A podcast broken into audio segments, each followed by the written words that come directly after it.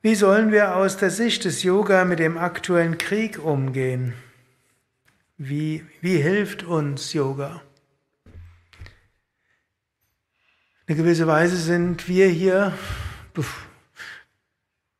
jetzt nicht direkt betroffen, dass hier Bomben einschlagen.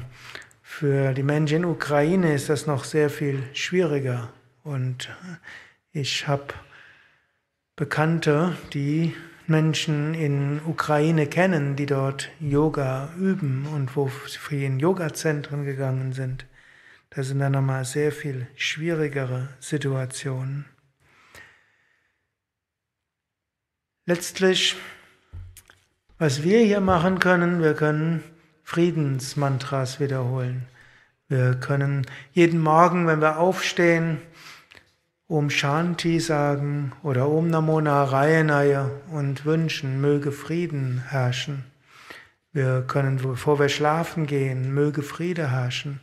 Und bevor wir unsere Yoga-Praxis machen, wenn wir sie abschließen, können wir sagen, möge Frieden herrschen.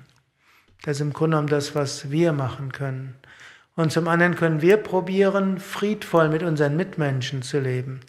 Denn ein allgemeines Klima von Aggression und Intoleranz schafft auch eine Atmosphäre, die Kriege befördern kann.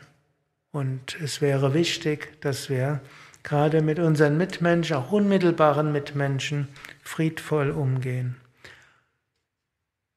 Letztlich, wenn wir so etwas erleben, relativiert das vieles. Wir, wir, wir regen uns über so viele Kleinigkeiten auf.